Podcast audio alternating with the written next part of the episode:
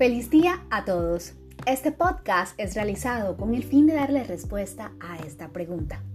¿Qué tipo de estrategias podrían aplicarse cuando nos enfrentamos a tareas que no están relacionadas con nuestra predominancia cerebral?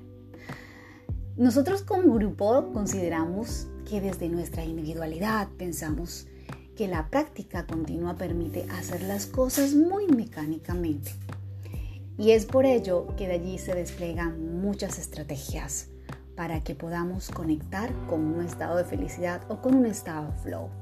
Indiscutiblemente el arte es una herramienta que nos permite realmente conectar con lo que nos gusta, así también la actividad física.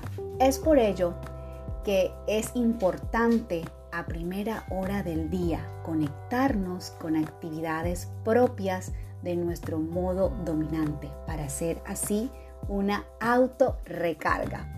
Y de esta manera estás nutriendo a tu cerebro, el cual estará a gusto y demandará más y más de esta actividad, cumpliendo de esta manera la recarga inicial del día y así, consecuentemente, podrás realizar cualquier tipo de actividad, aunque no sea de tu predominancia cerebral.